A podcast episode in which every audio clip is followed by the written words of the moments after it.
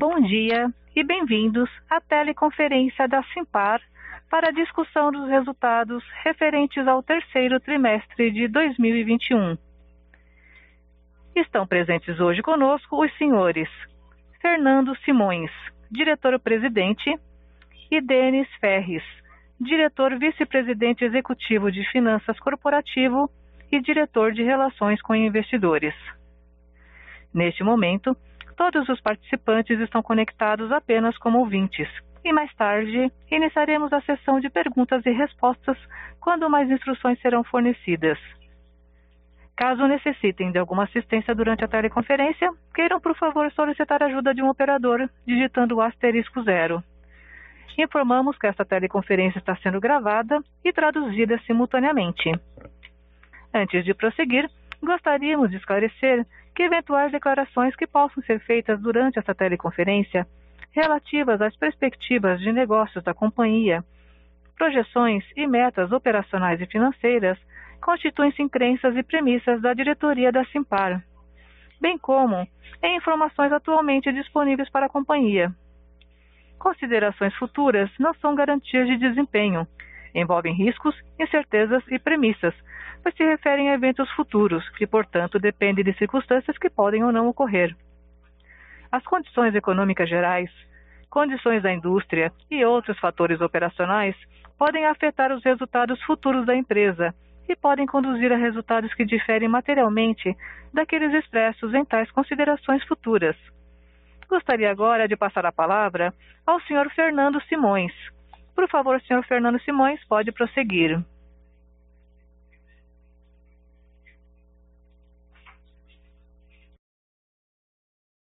Bom dia a todos. Estamos dando início à divulgação do terceiro trimestre de 2021 da Simpar, sendo este o melhor trimestre da nossa história.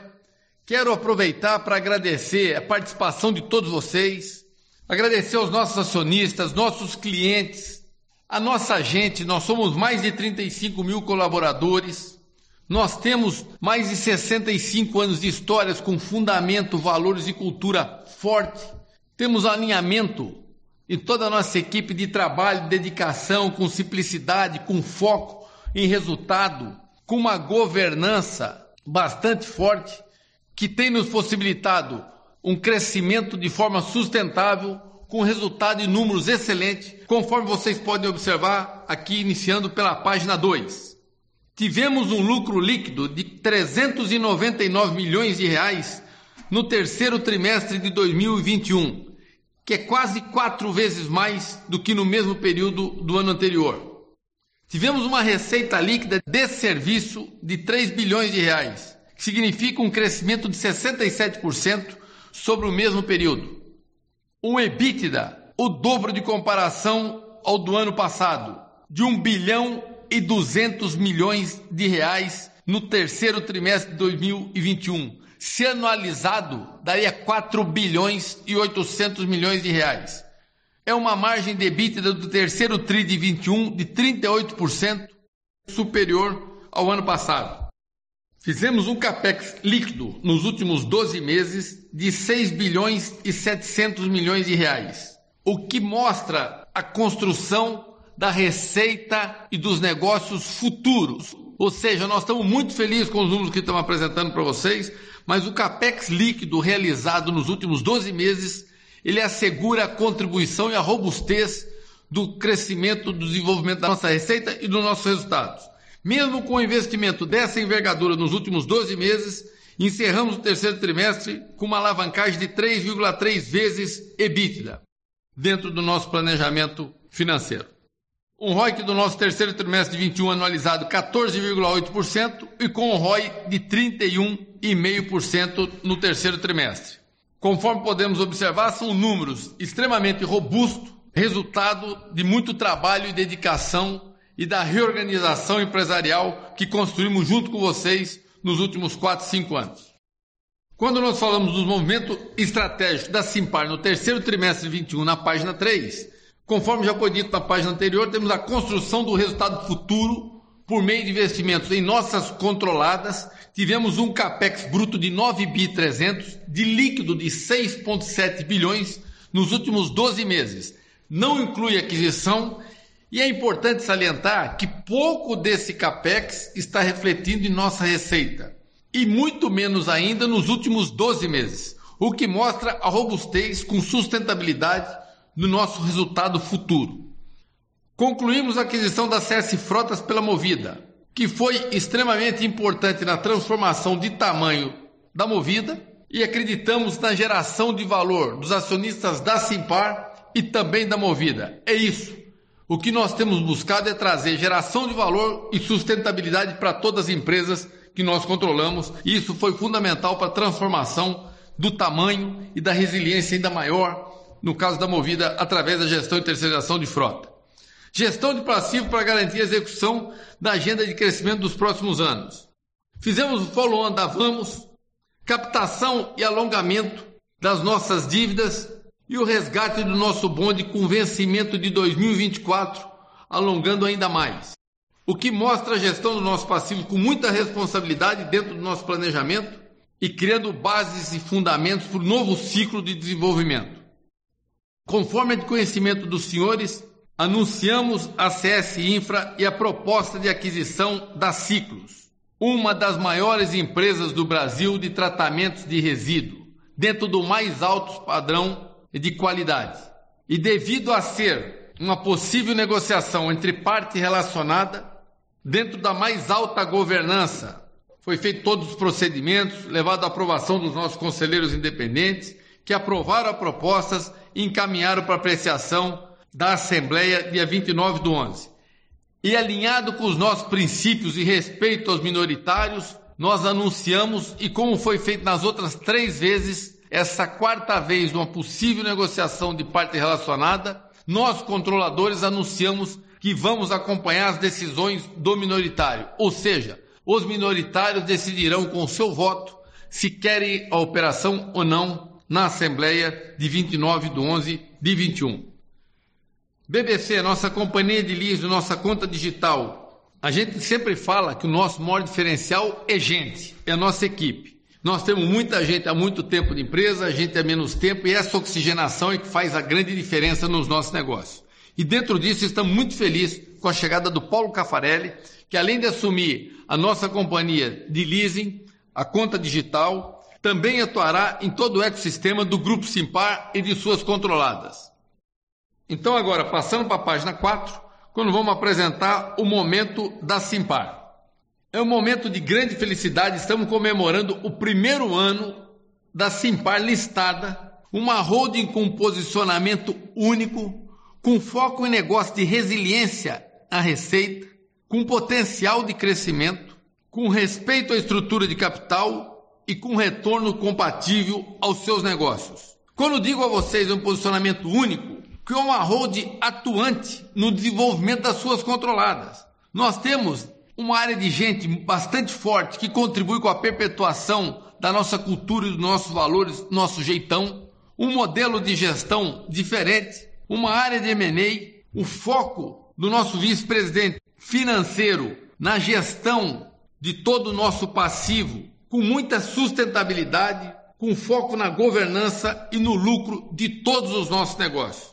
Isso tem nos dado bases sólidas que geram resultados resilientes, com várias avenidas de crescimento e desenvolvimento em negócios dentro da economia real do nosso Brasil e das principais indústrias brasileiras. O que nos assegura uma geração de valor de forma extremamente sustentável. Conforme vocês podem ver, temos aqui a Simpar, ainda na mesma página 4, com as suas controladas abaixo, começando aqui pela JSL, com a companhia com a maior empresa de logística e o maior portfólio de serviços logísticos do Brasil, a Movida, a locadora que mais cresceu durante os últimos 20 meses a sua frota de veículos, uma transformação em seu resultado e nos seus números, e preparada para esse novo ciclo de desenvolvimento. A Vamos, que tem mostrado seu número e sua transformação a cada trimestre, num potencial maravilhoso segmento que atua, mas com uma transformação também na sua rede de concessionárias que contribui extremamente para o seu ecossistema.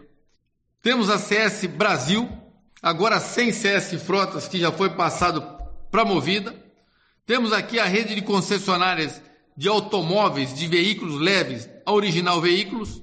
Temos a BBC Lease e conforme vocês podem ver aqui, que está anunciado, ainda sujeito à aprovação da nossa Assembleia em 29 do 11, quando nós controladores, conforme já falamos, acompanharemos a decisão dos minoritários, mas temos como objetivo, dentro do nosso planejamento, ter a CS Infra, estaríamos transferindo da CS Brasil os terminais portuários que nós vencemos, a rodovia, a nossa participação no BRT em Sorocaba e, se aprovado, trazemos a ciclos também para dentro da estrutura da CS Infra, se tornando uma holding com foco em concessões de serviços que tem resiliência em receita, com grande potencial de crescimento, mas também com uma diversificação e um posicionamento único como holding no segmento de infraestrutura.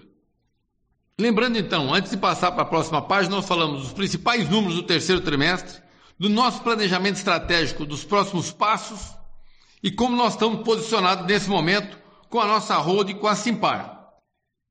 Agora então na página seguinte, na página 5, nós mostramos um pouco da transformação de valor e da geração de valor para os nossos acionistas, que sem dúvida nenhuma reflete a maior segurança para a nossa equipe, para os nossos clientes e para o nosso desenvolvimento futuro.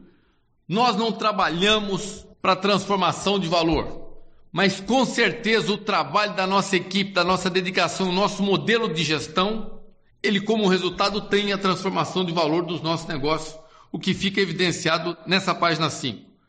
Quando nós abrimos o capital da Simpar, lembrando que ela era a JSL, nunca tivemos um follow-on na Simpar.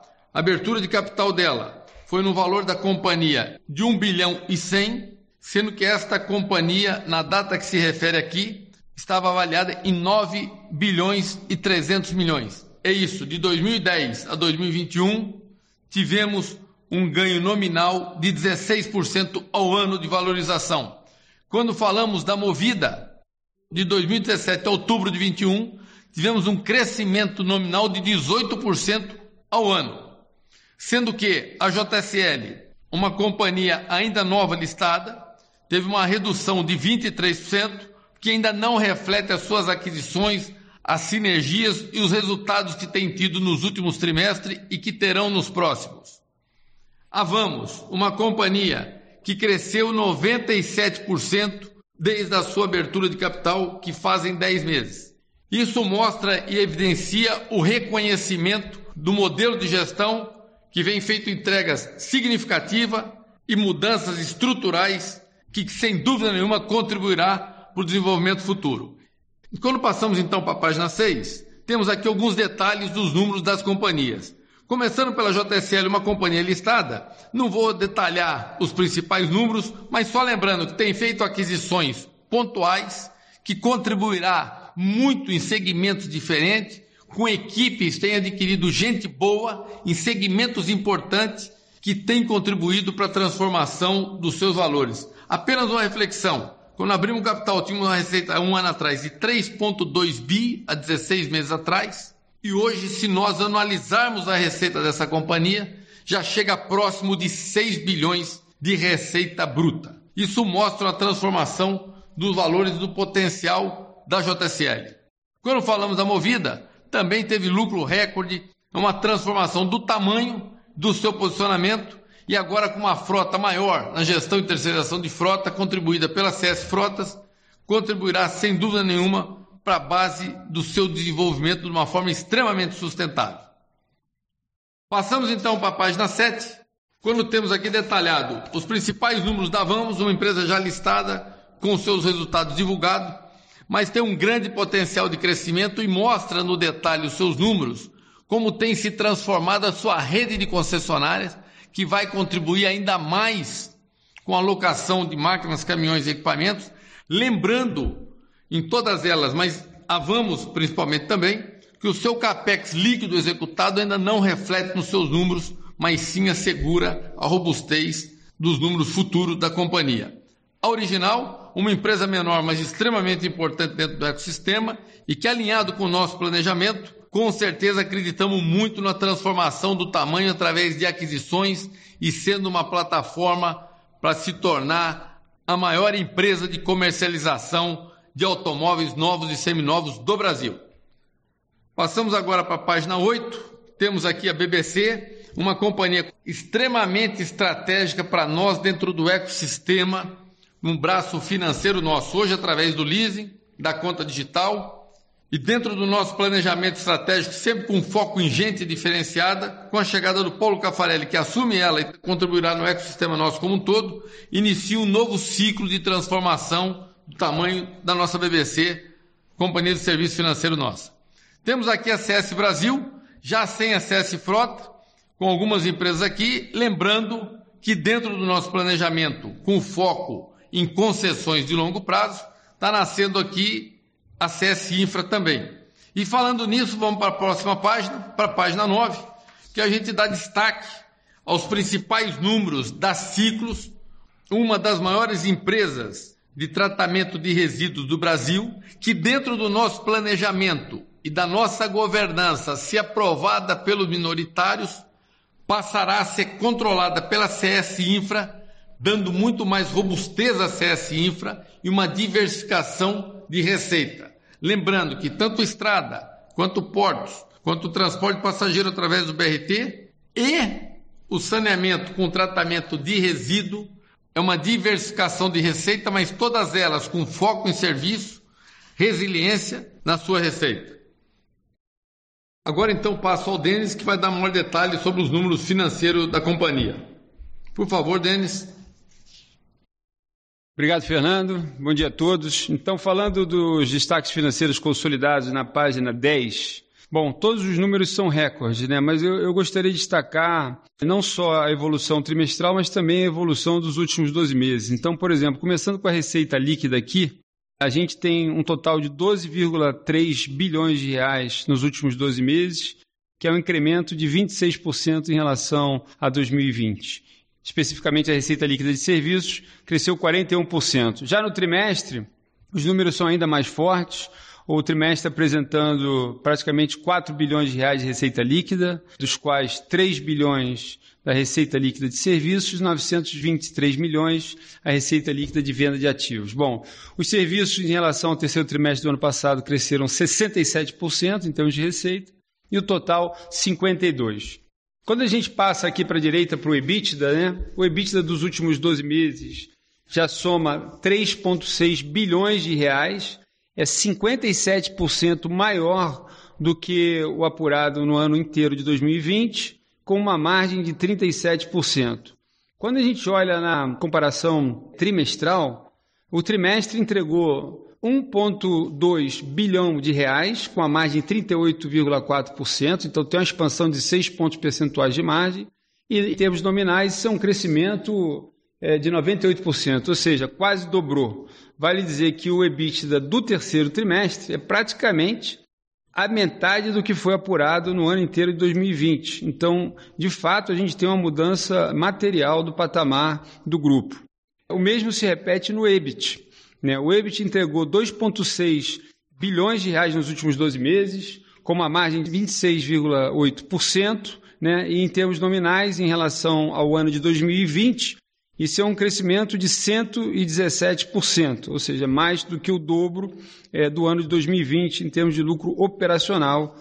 No trimestre, o lucro operacional foi de praticamente 890 milhões de reais, com a margem de 29,5%, que é uma melhoria de 13 pontos percentuais em relação ao terceiro trimestre de 2020, e um crescimento de 199%, ou seja, praticamente o triplo. Né? É então, de fato, uma mudança de patamar, como eu vinha falando desde que eu apresentei os dados do EBITDA. Então, quando você olha o lucro líquido, está refletindo exatamente essa, toda essa melhora. A gente teve nos últimos 12 meses 1,2 bilhão de lucro líquido, com 9,9% de margem. Isso é um incremento de 134% em relação ao lucro do ano de 2020 completo, né? Isso é mais do que o dobro. Em relação ao lucro líquido dos controladores, porque aqui a gente está consolidando empresas em que há participações eh, minoritárias, ele ficou em 771 milhões de reais. Isso é 101% acima do ano de 2020 inteiro. Ou seja, é o dobro. Já no trimestre, a mudança então é ainda mais relevante. No terceiro trimestre de 21, tivemos praticamente 400 milhões de reais de lucro líquido, né? com 10% de margem líquida, que é uma melhora de 6,7 pontos percentuais. Isso é 358% maior do que o terceiro trimestre de 2020, ou seja, mais de quatro vezes. E o lucro do controlador ficou em 246 milhões de reais e também é um incremento importante aqui na ordem de 236%, ou seja, é mais do que o triplo entregue no terceiro trimestre de 2020. Passando então para o próximo slide, slide número 11, a gente fala do endividamento consolidado. Aqui a gente apresenta a posição de caixa e o cronograma de amortização da dívida. Né?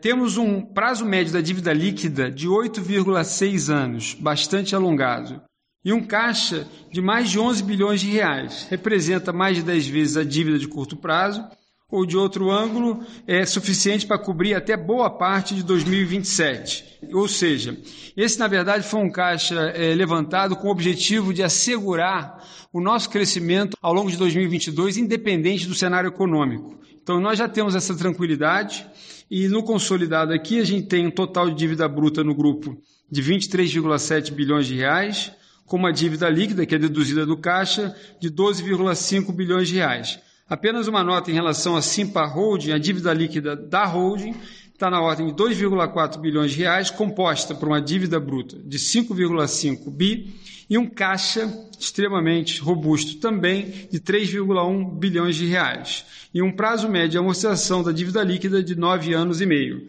Então, tanto a holding quanto o grupo fez um dever de casa importante para permitir o desenvolvimento de todas as empresas e, consequentemente, do grupo e já assegurando um caixa para ultrapassar o ano de 2022, independente do cenário econômico apresentado.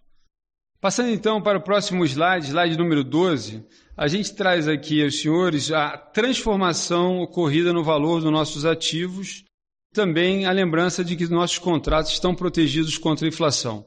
O aumento na taxa de juros que a gente tem assistido no curto prazo está justamente ligado ao aumento dos custos, seja nos insumos, seja os próprios ativos. Todos eles é, mudaram de preço e, consequentemente, a nossa base de ativos também sofreu uma valorização. A gente traz para os senhores aqui que essa valorização do nosso imobilizado, quando confrontada com o valor de livro, significa um valor adicional de 4,4 bilhões de reais é, não reconhecido no resultado, mas será reconhecido eventualmente com uma redução adicional de depreciação ou com a própria venda dos ativos é, no fim do ciclo dos seus contratos. Esse excesso de valor é, não reconhecido no nosso balanço, ele é mais do que suficiente para mitigar esse aumento abrupto da taxa de juros. Né? Então, a gente trouxe aqui a comparação de que isso equivale. Por exemplo, se você pegar a despesa financeira do trimestre e anualizar, isso equivale a três vezes e meia a mais em comparação com essa despesa financeira líquida anualizada num trimestre onde você teve um CDI de 5,15. Então, isso implica dizer que mesmo que o CDI dobre, este excedente é mais do que suficiente para mitigar esse aumento de taxa de juros de curto prazo. Falando então no próximo slide, slide 13, a gente mostra um pouco do retorno e da alavancagem.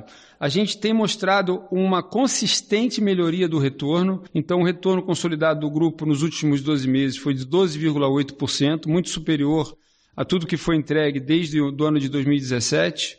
E agora, anualizando, ele chega quase a 15%. Eu acho que esse é o melhor retorno na última década que a gente tem para o grupo isso mostra o nosso foco e o fato de que essa é uma métrica que compõe a bonificação de todas as lideranças do grupo. O retorno sobre o equity também é extremamente é, relevante, quer dizer, atingiu 27,9% nos últimos 12 meses, ou 31% na base anualizada. E a gente continua monitorando e com o compromisso de trazer gradualmente a nossa alavancagem do grupo para baixo até atingir o patamar inferior a três vezes medido aqui pelo indicador dívida líquida EBITDA. Vamos lembrar que o compromisso é que ao final de um ano ele esteja, em comparação com o final do ano anterior, igual ou menor. Então esse é o nosso compromisso e isso continua é, sendo observado. Quando a gente vai para o próximo slide, a gente fala um pouco dos investimentos. Esse aqui é um ponto importante, porque a característica do nosso negócio, em grande parte das nossas empresas, é de fato intensivo em ativo, e a gente, sempre que faz a alocação do capital, você ainda, obviamente, não usufruiu de um ciclo completo de geração de caixa, ou seja, você não tem o benefício nos últimos 12 meses dessa geração de caixa. E aqui a gente está trazendo o fato de que a gente investiu nos últimos 12 meses 6,7 bilhões de reais. Ou dentro desse ano, nove meses, algo próximo a 6 bilhões de reais. E ainda assim divulgamos uma alavancagem na ordem de 3,3 vezes. É verdade que isso também foi feito com a combinação é, do mercado de capitais mas é importante frisar que a gente ainda não usufruiu do benefício dessa alocação de capital, certo? Para a turma que olha o crédito, também é importante dizer que essa é uma base de ativos onde quase 100% está livre de qualquer ônus. Com isso, então, eu encerro aqui, gostaria de voltar a palavra para o Fernando. Fernando, por favor. Obrigado, Denis. Passando aqui para a página 15, nós estamos muito felizes com tudo que nós temos feito, mas a nossa maior felicidade é ter certeza que estamos preparados com base e fundamentos sólidos para o novo ciclo de crescimento e desenvolvimento de forma sustentável e com melhoria do nosso resultado. A Simpar completou o primeiro ano como road listada. Ela tem as suas controladas extremamente bem posicionada em todos os segmentos que atua, oferecendo serviços essenciais dentro da economia real e prestando serviço para as principais indústrias brasileiras o que traz uma demanda sólida que contribui com a resiliência na receita e nos resultados e com alto potencial de crescimento.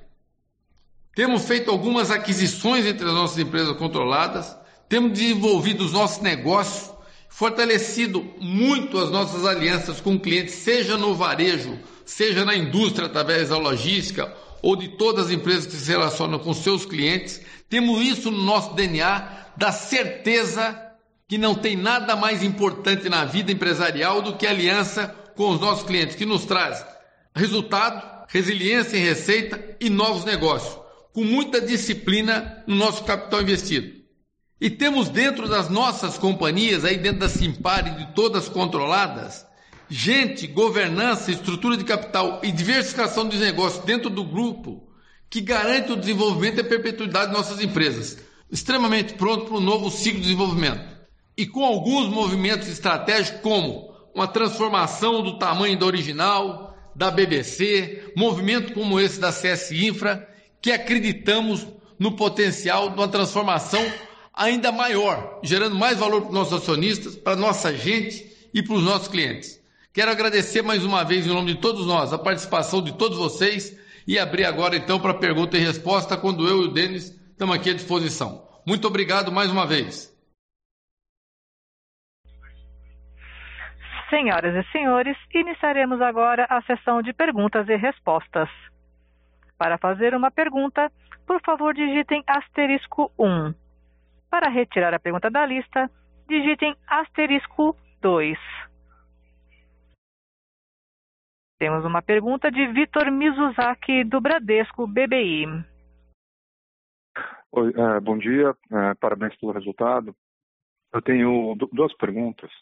É, a primeira, é, considerando né, é, essa operação da, da CS Infra com, com a Ciclos, né, considerando que agora no final do mês é, tem a aprovação dos minoritários, é, olhando para frente, o é, que, que, a gente pode esperar de oportunidade de crescimento para a CS Infra, né, e se depois da, da aquisição da Ciclos faz sentido também olhar um pouco mais o, o setor de saneamento, e a segunda pergunta, olhando a posição de caixa, Denis, é, você mostrou ali o slide, né, olhando o grupo como um todo, mas quando a gente olha as empresas é, listadas, né, todas também com o perfil de dívida longa, posição de caixa também, também alta, né, pensando nesse 2022.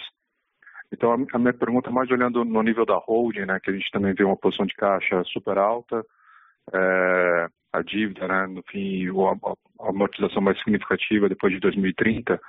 É, a minha pergunta é se você está vendo alguma oportunidade de curto prazo para fazer a alocação desse caixa. Obrigado. Bom dia a todos. Bom dia, Vitor.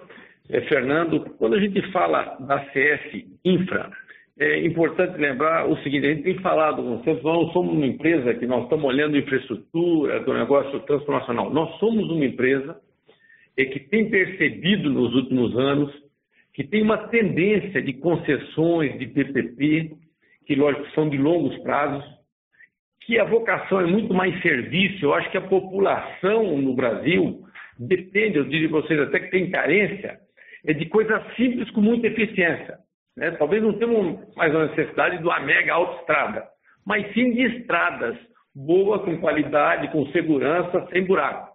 Né? É, ninguém quer um monte de parque, mas sim um parque com eficiência. Estou dando alguns exemplos e poderia dar outros, e a eficiência de várias coisas, como por exemplo o porto. Você tem muito porto que falta eficiência, mecanização, e você vai ter o mesmo porto, só que com muito mais produtividade. Então, dentro disso, dentro do nosso planejamento, nós fizemos alguns movimentos conforme vocês viram, e essa questão que hoje é de uma hold nossa, da família controlada, é, eu acho que é o maior centro de tratamento de resíduos do Brasil, são 10 mil toneladas por dia, próximo de 300 mil toneladas de resíduos que se recebe, além da logística como um todo, é, que isso é da hold que controla a Simpar, é uma empresa, quer dizer, com a, com a grande eficiência e qualidade, eu diria para vocês, deve ser a maior empresa de tratamento de resíduos em única célula é, do Brasil, com mais alta governança e qualidade. Então, nós anunciamos, Vitor, conforme nós falamos, de a disposição de trazer ela, fizemos todo o processo desde a governança, colocamos à disposição dos conselheiros dependentes, o qual aprovaram e levaram para uma assembleia dia 29 do 11, quando nós, controladores da companhia, vamos acompanhar o voto e a decisão dos demais acionistas nesse movimento. Se aprovado, ela dá uma robustez para a CS Infra, porque a CS Infra tem as concessões de estrada, que nós ganhamos uma concessão de estrada, que é no Piauí, é a concessão de dois portos, Aratu 12 e Aratu 18, tem a participação do BRT, né, e passa a ter é, essa empresa de tratamento de resíduos. E lógico, sim, Vitor, faz parte da estratégia da CS Infra, olhar algumas outras oportunidades de concessão e, sem dúvida nenhuma, se desenvolver no nosso negócio do, de saneamento é de tratamento de resíduo. Pode ser através de algum movimento de aquisição, pode sim, mas também em extrema grandes oportunidades que tem, conforme todo mundo sabe, a maior parte do resíduo no Brasil ainda não tem o tratamento de destinação final adequado.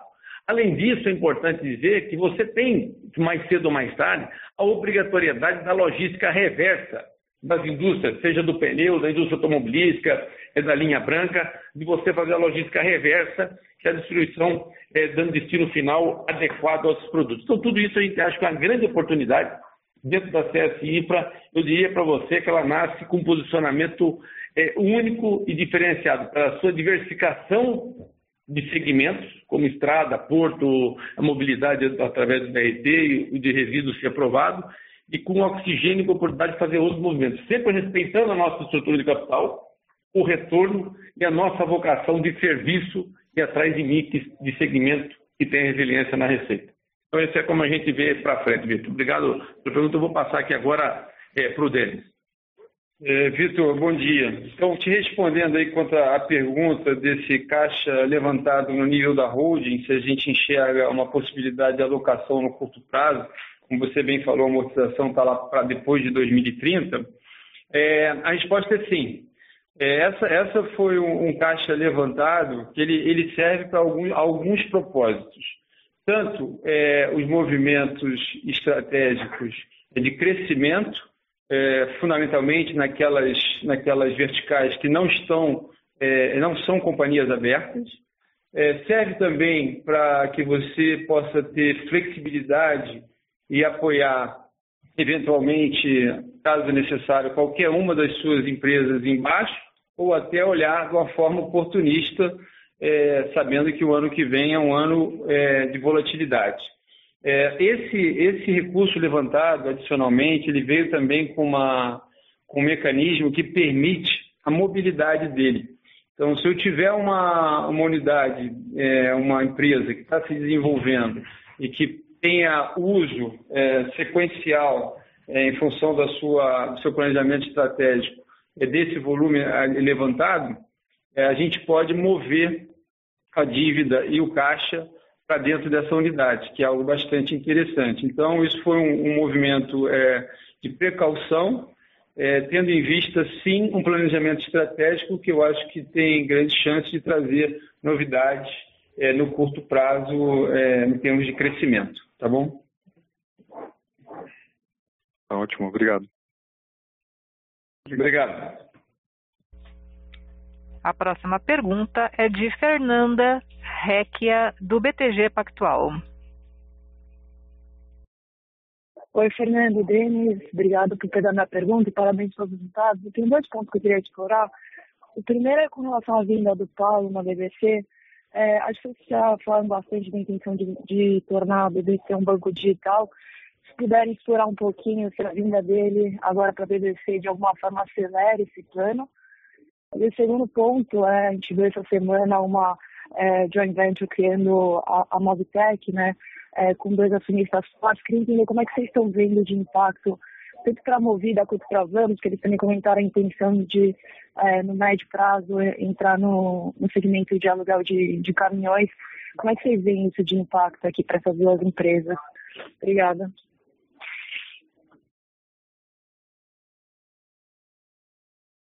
Oi, Fernando. É Fernando, bom dia, tudo bom? Fernando, deixa eu te falar o seguinte: é, conforme a gente pode perceber, quer dizer, é, faz parte do nosso planejamento estratégico nos últimos seis anos, esse crescimento, temos investido, enfim, vamos dessa parte com muita humildade viver esse momento que nós estamos vivendo. Mas mais do que esse momento que nós estamos vivendo, se você for ver o café que nós estamos fazendo nos últimos anos, nós também estamos construindo um outro ciclo de desenvolvimento que já está sendo consolidado quando você vê o CAPEX sendo feito, o que as empresas vêm fazendo, e o que vem cada presidente de companhia, quer dizer, liderando a transformação dos seus negócios. Isso, sem dúvida nenhuma, traz uma oportunidade de transformação da BBC também, dentro desse ecossistema, com todas essas oportunidades, não só no que vocês já viram, como no que está por vir. Seja em compra e venda de ativos, seja no crescimento, seja na desmobilização da VAMO, na transformação da logística, através do caminhoneiro. Então, a BBC tem esse posicionamento. E com esse posicionamento, quer dizer, e aí a gente, quer dizer, sempre atento nas pessoas, que o grande diferencial da nossa companhia, a gente sempre fala isso, é gente, é no que a gente acredita. A gente constrói as bases de uma maneira sólida para poder fazer o crescimento. Então, a vinda do Paulo Cafarelli, ele vem com esse objetivo é, de é, estruturar, consolidar e, e usufruir, desenvolver isso de uma maneira sólida, com foco, com alguém que conhece e, modesta parte, quer dizer, além dele conhecer, ter a reputação e o conhecimento que ele tem, é gente é, como a gente, que eu brinco que não tem um jeito diferente para lá ou para cá. A gente sempre está atrás de gente que nós aceitamos. Nós temos valores, cultura bastante forte, do qual a gente não, não abre mão. E admiramos ele muito. Então, estamos muito felizes com a chegada dele e é sim entrar num ciclo de transformação do tamanho da BBC dentro do nosso ecossistema, contribuindo com a fidelização dos clientes das nossas empresas controlada, contribuindo com os nossos clientes, que você vai poder estar mais perto do cliente, fidelizando ele mais. Quem sabe, é, fazendo alguma operação de serviço financeiro com o cliente do nosso cliente, contribuindo ainda mais com a aliança dentro do nosso ecossistema. É isso que a gente vê na BBC e tem grandes oportunidades disso. Quando a gente fala disso, a gente tem olhado sim fintech, nós temos já conta digital, já pagamos mais de um bilhão de reais de fretes a terceiros, caminhoneiros, através da nossa conta digital é com o menor custo de cobrança dele. Com isso, você fideliza ele. Então, estou dando só um exemplo do que nós temos feito e as oportunidades que terão e a governança e a segurança disso através das pessoas, da estrutura que nós estamos montando na BBC. Temos olhado o fintech, que vai dar oportunidade ainda de turbinar isso mais ainda, a questão de crédito, é, mas com muita segurança e com muita solidez. Engraçado, um negócio interessante, só dividindo com você, né, Fernando? Quando a gente fala do, do Paulo Cafarelli, Estou muito feliz com a chegada dele quando a gente fala para a BBC. Mas vou te dar um exemplo. Chegou também o Prota, que é, vai ser o dono do negócio de rodovia do Piauí, que tem um know-how extremamente reconhecido e está liderando isso já da concessão é, do Piauí. Por exemplo, chegou o Marcos Tourinho, conhecido, quer dizer, tem aí, esperava acho que o maior, um dos maiores portos, estava é, dentro da equipe do, no Porto Santo, que vai assumir o Aratu 12 e o Aratu 18 que é que nós ganhamos a concessão e com isso vai também nos ajudar. Então essas pessoas chegam com uma missão definida, mas também com uma visão de nos ajudar dentro do nosso ecossistema, como o Paulo Cafarelli. Tem hoje Denis tem aqui alguém do lado que pode dividir alguma coisa, além do comitê financeiro, que sempre fez uma grande diferença. Então, isso é a governança, isso é o nosso modelo de gestão, isso é o nosso jeitão. Fazemos o papel de hold simples, que controlamos a companhia, mas estamos muito próximos das companhias para contribuir com o desenvolvimento e com a transformação delas. Então, isso quando a gente fala de, de, do, do, negócio como um todo, falando do BBC. E respondendo, e aí passar para lá para dentro, dentro ficar vontade se quiser complementar já já. Quando a gente fala da Mobitech, quer dizer, o nome que foi dado aí é o que é o COSAN. Respeitamos, admiramos muito aí o, o Grupo COSAN, todo mundo sabe o que têm feito dentro do ecossistema deles. É, e coisa. A gente fica muito feliz quando a gente vê gente dessa envergadura entrando em qualquer segmento que a gente está. É sinal que tem mercado, é sinal que o negócio é bom, é sinal que tem qualidade, é sinal que vai chamar mais visibilidade, vai trazer mais clientes, vai trazer mais negócio. Basta ver o que nós achamos que nós contribuímos com o aluguel de automóvel de ter entrado há seis anos atrás. Quando 60% dos automóveis não tinha nem ar-condicionado. Sem contar que só tinha dois ou três tipos de carro impopular. Nós contribuímos com essa transformação. Espero que os novos concorrentes que venham contribuam também, façam a diferença. Eu sempre brinco, eu escolho o cliente, escolho o mercado, escolho nossa gente. E sou escolhido pela nossa gente. Como as pessoas vêm trabalhar, que também fico feliz quando passam a escolher trabalhar com a gente. O concorrente a gente não escolhe. A gente respeita, toca a vida e contribui para o mercado melhorar ainda mais. Espero que tenha sido útil passar aqui para o Denis para poder completar. Não, na verdade, é só pegar a carona aqui, Fernanda. A sua pergunta, Fernanda, também já, já responde uma pergunta que a gente recebeu pela internet do Danilo, né? que era exatamente sobre a chegada do Cafarelli e se havia algum objetivo, um olhar sobre fintech. Então, Danilo, aqui ficou já respondida a sua pergunta que veio pela internet. Obrigado. Tá certo, pessoal, super claro. Obrigado pela resposta. Obrigado também. A próxima pergunta vem de Lucas Barbosa, do Santander. Oi, bom dia, Fernando, Denis, Paulo, parabéns pelos resultados e obrigado por pegar a minha pergunta. A minha pergunta é sobre essa tendência recente de logtechs, né? No, a gente tem visto bastante notícias de diversas empresas com solução logística crescendo, algumas até virando unicórnio. Acho que a plataforma, uma plataforma conectando caminhoneiro a cliente pode oferecer, é, para oferecer frete, pode acabar aumentando a porcentagem de viagem do caminhoneiro independente que tem frete de retorno, então pode ser uma oportunidade boa para todos os lados. A minha dúvida é se pelo aplicativo da JSL Frete, né, que vocês têm lá na JSL Logística, se vocês chegam a oferecer esse serviço, né, de ser uma plataforma só para conectar o cliente com o caminhoneiro, ou se é mais um, um aplicativo para ajudar a gerenciar melhor a frota e o frete dos negócios da JSL. E, e aí, se vocês não oferecerem esse serviço hoje pelo JSL Frete, se vocês poderiam falar um pouquinho se, a, se a, o Grupo Simpar teria interesse em focar nessas empresas Logtech, é, se a ideia seria fazer algo dentro de casa ou adquirir uma outra empresa, se isso seria feito dentro da JSL Logística ou um veículo novo diretamente abaixo da Simpar. Enfim, qualquer coisa que vocês puderem dar sobre esse segmento, acho que vai ajudar bastante. Mas muito obrigado por pegar minha pergunta. Lucas, é Fernando, obrigado você aí pela, pela pergunta. A gente tem visto e tem hoje uma célula dentro da empresa é para acompanhar esse negócio de fintech e tudo que está acontecendo. E realmente a gente tem a certeza que toda essa digitalização de processos, fintech, vem para contribuir com a transformação é, de vários mercados e de vários segmentos. É, a JSL Logística, ela tem um posicionamento único, realmente não tem outra empresa comparada no Brasil, quando você fala do maior portfólio de serviço logístico do Brasil. O maior portfólio de serviço logístico do Brasil nos dá a oportunidade de dizer para você o seguinte, eu acredito que hoje perto de 20% da receita da JSL vem de movimentação interna. Se você pegar mais uns 10%, 15%, vem de armazenagem, seja interno de cliente ou externo. É, se você pegar um, um, outro pedaço importante, dos 15%, 20%, ele vem da distribuição urbana com origem e destino, que é um negócio bem assim definido, que a gente tem melhorado muito a parte de digitalização e processo, e a FADEL é campeã nisso, da maneira como ela faz. Quando você vai para operações dentro de cliente, a TTC é fantástica no que ela faz dentro dos clientes. O frigorífico, quer dizer, tem aí a Marvel todo o processo para dedicado. Isso significa te dizer o seguinte, Sobra uns 20 ou 30% da receita que tem oportunidade de fazer através de aplicativo, esse tipo de coisa, e melhorar muito. E a JSL, dentro da Simparte, respondendo objetivamente. Qualquer coisa que a gente veja no segmento de logística, tá certo? salvo alguma coisa que não tenha sido será visto dentro da JSL.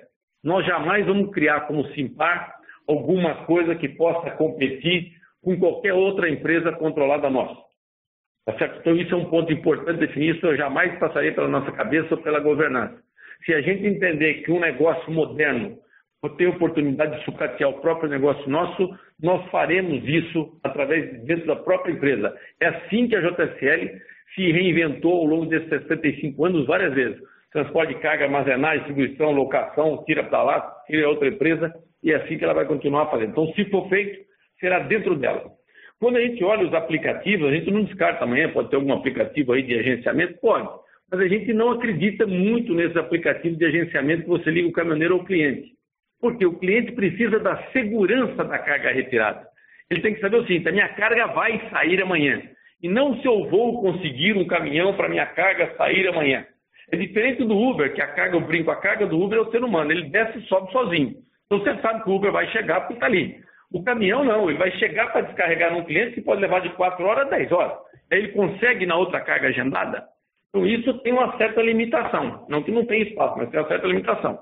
O aplicativo da JSL, o foco dele é ter mais caminhoneiro ainda usando o nosso aplicativo, a gente ter a visibilidade dele, com isso a gente vai ter muito mais oferta de carga dos nossos clientes, a gente assegurando a qualidade e eficiência da retirada junto aos nossos clientes.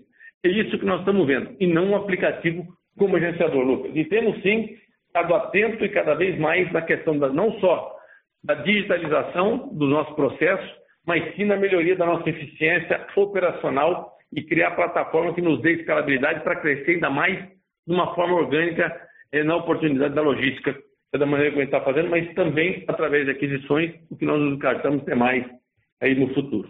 Obrigado, Lucas. Espero ter contemplado. Desculpa ter me alongado, mas eu acho que é um, um assunto tão amplo que merecia dar um pouco de, de mais colorido como é que a gente está vendo isso.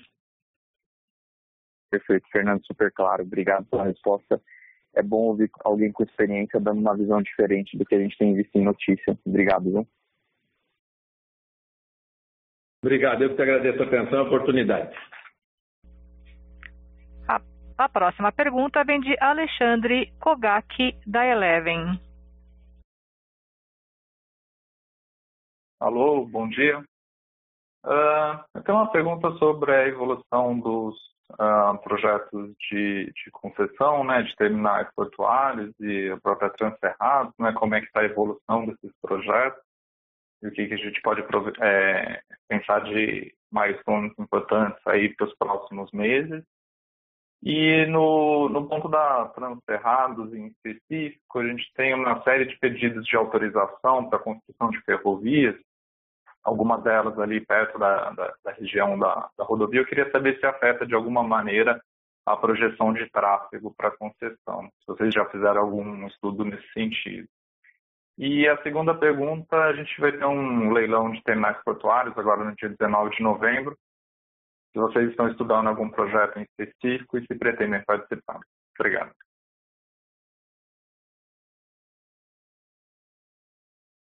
Alexandre, é Fernando, bom dia. É, obrigado aí pela sua pergunta. É, deixa eu tentar separar um pouco aí, vamos, vamos lá. Começando pela Transerrado, pelos portos, quer dizer, o que, que tem de novidade? Acabei de comentar, quer dizer, que eu acho que para a gente é sempre fundamental. Nós passamos, temos um dono hoje do negócio da Transerrado, né, que chama, chama Prota, é, que está focado nisso, está lá cumprindo os seus cronogramas, seus prazos e etc. Então, esse é o, um ponto que eu acho que é, é extremamente importante salientar com o dono do negócio. É, nós, dentro da nossa governança da preocupação, sempre tomamos um cuidado muito grande de fazer análise não só de estudo financeiro, do retorno, é, da viabilidade, mas também da segurança do recebimento. A Transerrado é uma companhia que ela tem um fundo garantidor de PPP, ela tem uma receita mínima garantida, e se não tiver as passagens, quer dizer, você tem a garantia do pagamento da complementação da receita, que nos dá uma segurança tranquila sobre o fluxo de caixa, independente de alguma coisa de ferrovia que tenha é, de projeto. Quando se fala de ferrovia, falando, dizer, a concessão nossa lá é de 30 anos, né? mas é, é importante lembrar o seguinte, que aquilo está em ebulição, não é nem transformação.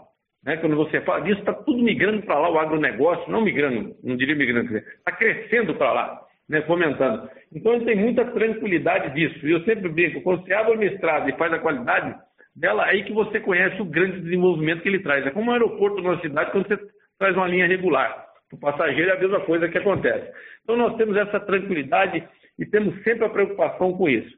Quando a gente fala das oportunidades para frente, de uma maneira totalmente independente, a parte relacionada dentro da nossa governança, a gente trata, sei lá, já fizemos três vezes, é a quarta vez que quando vem algum assunto, a gente coloca para decisão dos outros acionistas e anunciamos que a gente acompanha a decisão dos demais acionistas. A entrada da Ciclos baixo da CS Infra, é um movimento transformacional de tamanho, porque é uma companhia rodando, com receita, com geração de caixa, dentro da regra do saneamento, que o resíduo faz parte do novo marco regulatório do saneamento, com a grande oportunidade de crescimento e de transformação. Então, é, é isso que a gente tem hoje. Quando você fala do que vai acontecer em 2019, nós estamos estudando sim, tem alguém olhando, é, não sei como é que está, como é que é a decisão, passa por vários estudos para a decisão de se participa ou não. E essa decisão de se participa ou não, ela não está feita ainda dentro da, da, da, governança que a gente passa aqui pelas fases para analisar o negócio. É isso. Agora, volto a repetir, independente desse do dia 19, a gente acha que o Brasil tem muita oportunidade de concessões médias e grandes é, de longo prazo com a vocação e a tendência de ser o serviço. E dentro do serviço, essas concessões a gente acha pode gerar grandes oportunidades para as nossas empresas como a JSL Logística, é, como fruto de trabalho na sua, é, no seu ecossistema dessas concessões. Muito obrigado, Alexandre. Eu que agradeço. Bom dia, pessoal. Senhoras e senhores, lembrando que para fazer perguntas, basta digitar asterisco 1. As próximas perguntas da webcast serão lidas e respondidas pela Simpara. Bom dia a todos, é Denis. Eu vou ler aqui então as perguntas que a gente está recebendo pelo webcast. Tem uma aqui do Danilo, como eu falei, que acabou sendo respondida junto com a pergunta feita pela Fernanda. A próxima pergunta aqui vem do Paulo Moraes. A pergunta é o seguinte: podemos esperar mais aquisições pela JSL ainda esse ano, tendo em vista que as margens vêm aumentando tri após tri? Vamos lá. É, aquisição é sempre muito difícil. Muitas vezes você faz uma negociação de seis meses, oito meses, quando chega na última hora, acaba que alguém é desiste ou sai de um caminho ou do outro. Então é difícil, a gente só pode dizer que vai ser executada quando você se conclui, quando você assina. O que eu posso dizer para vocês é o seguinte: tem sim no portfólio várias empresas sendo analisadas, tem diligência, é importante lembrar que a JSL Logística e, o seu grupo consolidado cresceu 17% a sua receita de uma forma orgânica.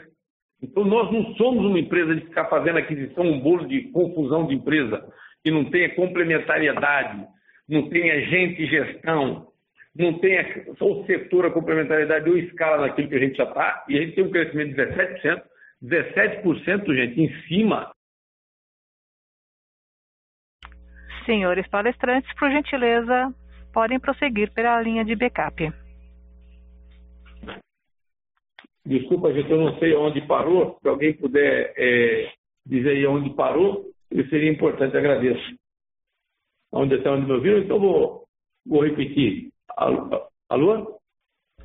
Por gentileza, senhor palestrante, pode prosseguir com a pergunta, com a resposta da web.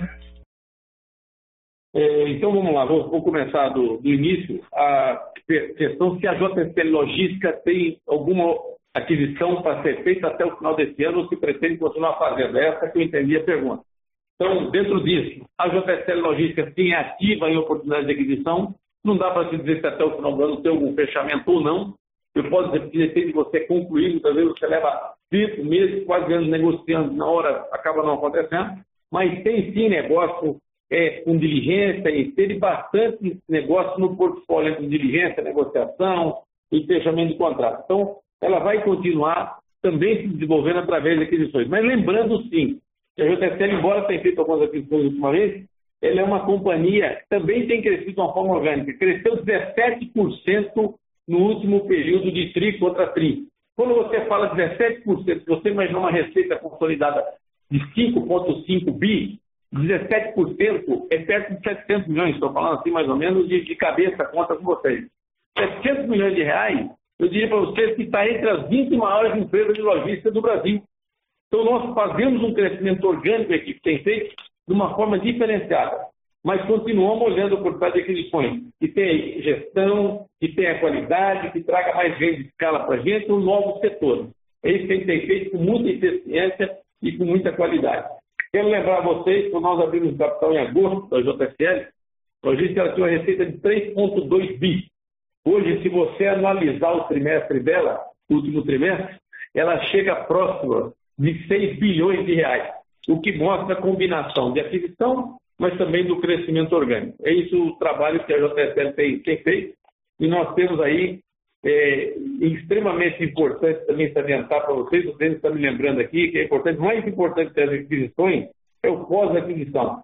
Nós temos mantido as empresas separadas, mas temos conseguido, através de aquisições dos seus principais insumos, redução de custo por volta de 2%, 2, 2 e pouquinho por cento, mas mantendo separados sem essa gana de querer juntar o SDNA, de ter uma economia brutal e não ter sustentabilidade dos negócios. Por isso a gente tem conseguido manter as equipes com foco, a qualidade junto aos clientes, os clientes entendendo que a empresa continua mesmo, mas tem um, um grupo que é a JFL dando para ele uma sustentabilidade se precisar de recursos, de estrutura de capital de gente, mas com independência andando. E essa combinação nos assegura uma capacidade de integração e de gestão de uma forma muito diferenciada e o Ramon e a equipe aí têm feito um trabalho maravilhoso.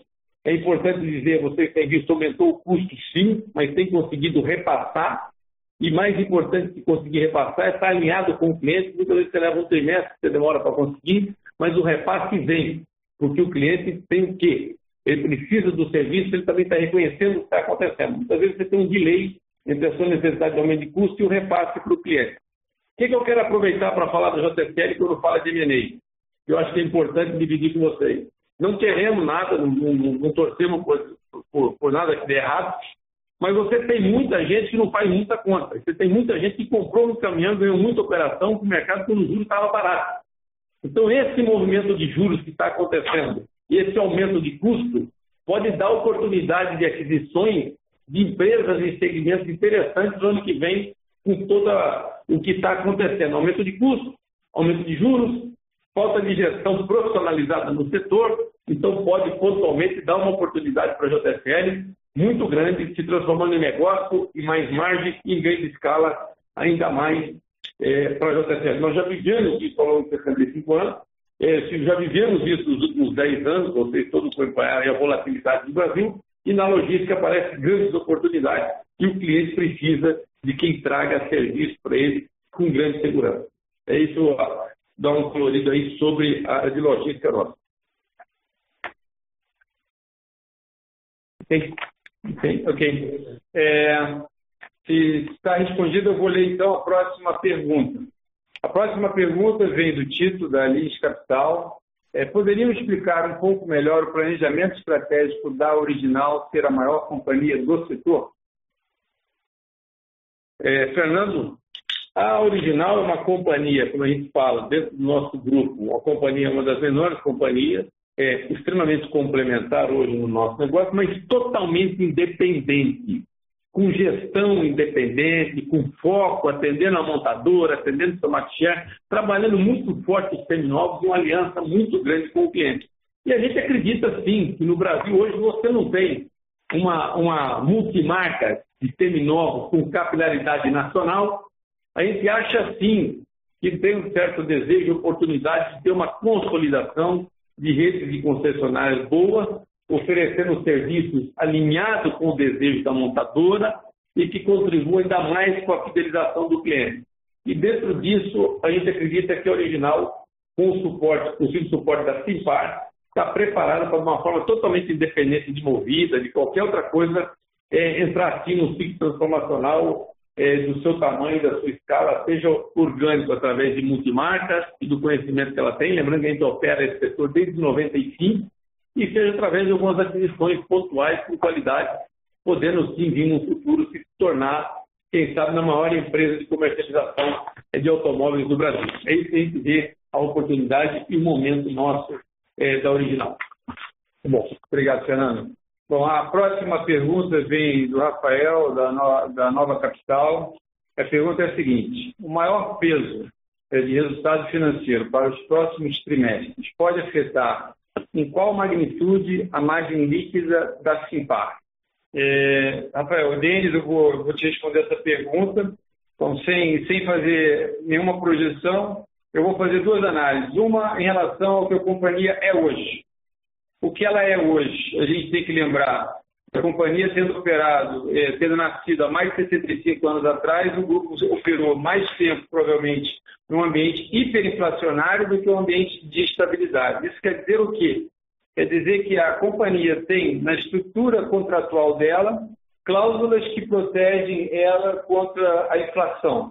Pode ser desde um índice genérico de inflação até algo bem específico do contrato, com uma, uma fórmula que chama-se uma fórmula paramétrica ligado é, a, toda, a toda a estrutura de custo do contrato. Então, isso é algo que o grupo, é um know-how que o grupo adquiriu dentro é, da sua vida.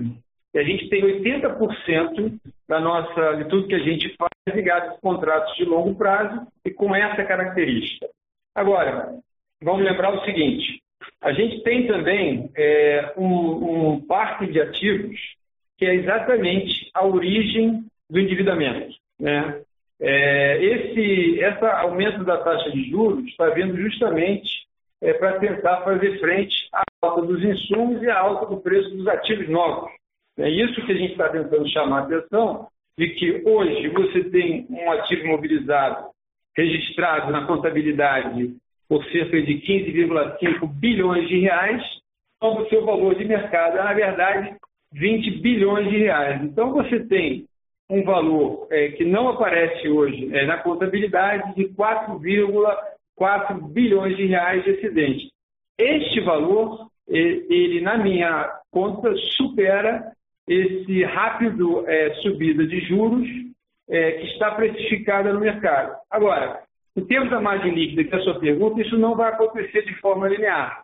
Isso acontece também seguindo o ciclo e o vencimento é, dos contratos quando você chega no momento da, da monetização. Então, se a gente olhar, não de um triplo outro, mas ao longo de um, de, um, de um período, de um médio prazo, eu diria que isso aqui é, nos dá conforto para ter uma manutenção e continuar com a melhoria das nossas margens. Veja que esse reflexo já tem dado em cima do retorno sobre capital investido.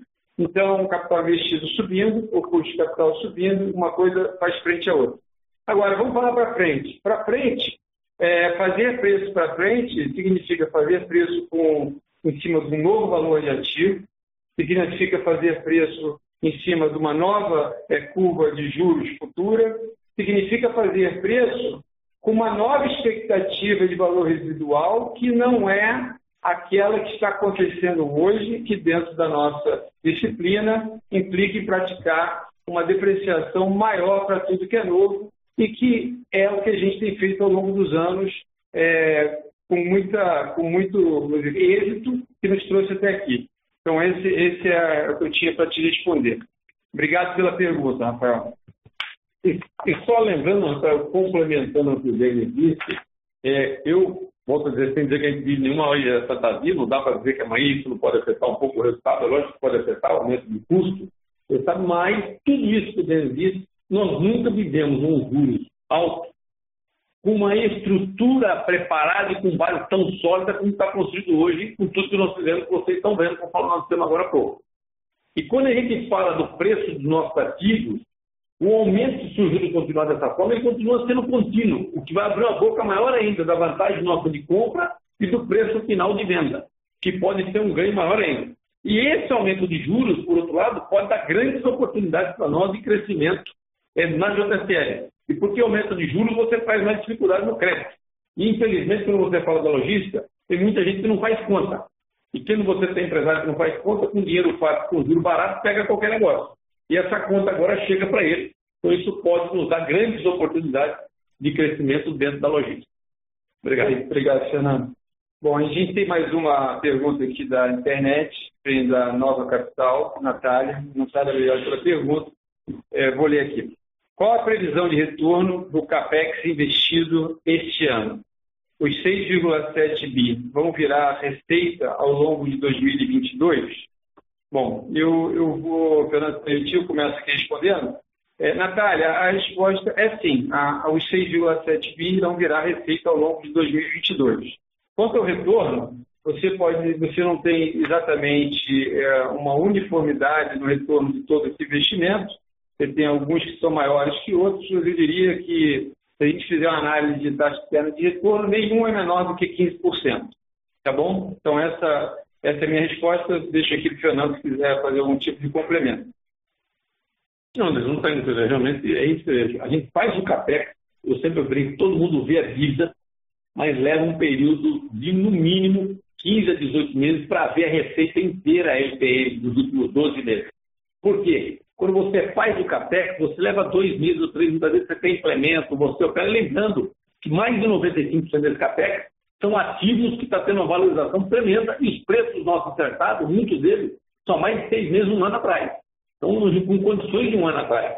Então, você tem o ganho, ainda leva uns três meses para implantar e você depois tem 12 meses para ver a receita toda. Mas, com certeza, será visto essa receita em 2022, o que nos dá grande tranquilidade para dizer que nós temos um grande pedaço da nossa construção dos próximos anos de resultado e de receita já construído feito e sendo implantado. Fernando, perfeito. Fernando, muito obrigado. É, não temos mais nenhuma pergunta pela, pela internet. É, vou deixar o operador, então, fazer o fechamento. Não havendo mais perguntas, eu gostaria de devolver a palavra ao senhor Fernando Simões para suas considerações finais. Gente, quero aqui mais uma vez em nome de todos nós, da equipe do Grupo Simpar, de todas as nossas empresas controladas, agradecer a participação de todos vocês. Nós estamos aqui com mais de 190 pessoas, faltou um pouquinho aí para dar 200 é, na nossa conferência, o que é para nós um motivo de muita felicidade. Quero agradecer muito a participação e o tempo de todos vocês. Nós estamos muito felizes com o resultado importante, quer dizer, resultados que refletem sem dúvida nenhuma, é, a decisão do nosso Conselho de um planejamento estratégico durante 2013 e que começamos a implementar durante 2014, é, em momentos de grande volatilidade, seja em juros de mercado, e graças a Deus e a nossa equipe focada que trabalha dia e noite, os nossos clientes vocês, acionistas, investidores, nos provocando, nos alertando e contribuindo, mas também acreditando na gente, faz com que a gente viva hoje uma reorganização empresarial completa, de uma forma estruturada, conforme vocês podem estar vendo, é, com conselhos independentes. Hoje nós somos vários comitês, seja comitê de auditoria, comitê financeiro, é, com quatro conselhos, sendo oito conselheiros independentes, quer dizer, que têm contribuído com a transformação empresarial nossa muito forte. Mas uma companhia que é muito feliz com tudo que tem feito, mas executando o CAPEX, conforme o Deus acabou de dizer, que tem a construção de uma forma robusta para frente, é com gente, com equipe comprometida, nós somos e refletimos que o nosso negócio, fazemos um papel de rolo, mas bastante atuante dentro das empresas, contribuindo com a geração de valor para a nossa equipe, para os nossos clientes, para os acionistas, é, de uma forma é, bastante satisfatória, que nós estamos felizes. Sem dúvida nenhuma, essas bases, esses fundamentos refletirão para os próximos anos. Não somos uma ilha da fantasia, mas com todo respeito, é, Deus ajudando nossa equipe e vocês, o crescimento e a transformação, o novo ciclo, independente do cenário econômico no Brasil. Se o cenário for bom, para a gente vai ser maravilhoso. Se o cenário não for bom, para a gente vai fazer tudo e trabalhar duro para que seja bom. É, a nossa manutenção, objetividade e melhoria da estrutura do capital, ela continua, quer dizer, com foco no retorno, querendo diminuir a nossa alavancagem, mas sem perder as oportunidades que tenha, com muito respeito e disciplina no uso do nosso dinheiro. E o que, que eu quero dizer para vocês, aí para a gente entrar, para finalizar a apresentação para vocês? É, a gente agradece muito a vocês, a Deus todo o trabalho, mas o nosso resultado não vem do momento de pandemia ou só de transformação dos valores dos nossos ativos. Ele reflete a execução e a transformação e o trabalho e o planejamento executado, dado pelo nosso conselho, executado por toda a nossa equipe no nosso grupo empresarial. Resultados esses sólidos através uma governança consolidada. E o que nos assegura que o nosso contínuo novo ciclo de desenvolvimento ainda está por vir, talvez eu diria para vocês, muito maior do que aquilo que vocês viram nos últimos cinco ou seis anos, aquilo que esteja vindo para frente. Então é um momento para a gente realmente de muita felicidade. Estamos encerrando o primeiro ano da Simpar como empresa listada, com números fortes, sustentados, com energia de quem está só começando, com gente, com equipe. A gente tem a segurança, com muita humildade, gente, que é muito mais por fazer do que aquilo tudo que já foi feito. E que a gente vai, junto, continuar gerando valor, se Deus quiser, para todos nós, aqueles que estão envolvidos, e também para a sociedade. Falando na sociedade, mais uma vez, se Deus quiser, virando essa página do Covid para trás, o qual eu quero agradecer aqui o trabalho de toda a nossa equipe, que contribuiu com a sociedade através de doação, de trabalho, é, de muita coisa que foi feita. Graças a Deus podemos contribuir, podemos contribuir, muito importante para a gente. E quero mais uma vez agradecer a Deus a participação de todos vocês, a confiança de cada um de vocês, investidor, quem nos olha, quem nos provoca, quem nos faz pergunta, vocês do, dos bancos que sempre contribuem é, com o nosso desenvolvimento de uma maneira muito forte. Um agradecimento especial aos nossos colaboradores, nossa equipe, são mais de 35 mil colaboradores hoje direto, trabalhando dia e noite para que a gente possa estar aqui representando eles, que na verdade estamos falando o que cada empresa tem entregue, o que cada empresa está fazendo, a gente, brinca, a gente é um soldado deles, um office boy de luxo para estar em campo ao lado deles para fazer. Então, quero agradecer mesmo, um beijo no coração de cada um por acordar cedo e continuar entregando trabalho aos nossos clientes, trabalho para a sociedade e também com excelente resultado que nos dá a energia e as bases para continuar desenvolvendo, crescendo. É isso que eu quero dizer para vocês. Mais uma vez, agradecer em nome de toda a nossa equipe eh, a atenção de vocês e a confiança. Amanhã, o último trimestre, a gente vai estar antes do final do ano, então, desejar a todos vocês uma boa festa, embora cedo, mas é sempre tempo, é sempre bom, ainda mais no momento desse, com muita saúde, com muita paz, prosperidade, e se Deus quiser, trabalho e entrega de resultados para todos nós com energia aí para os próximos anos. Fiquem com Deus, obrigado, tudo de bom para vocês. Muito obrigado pela atenção. Obrigado, meu gente.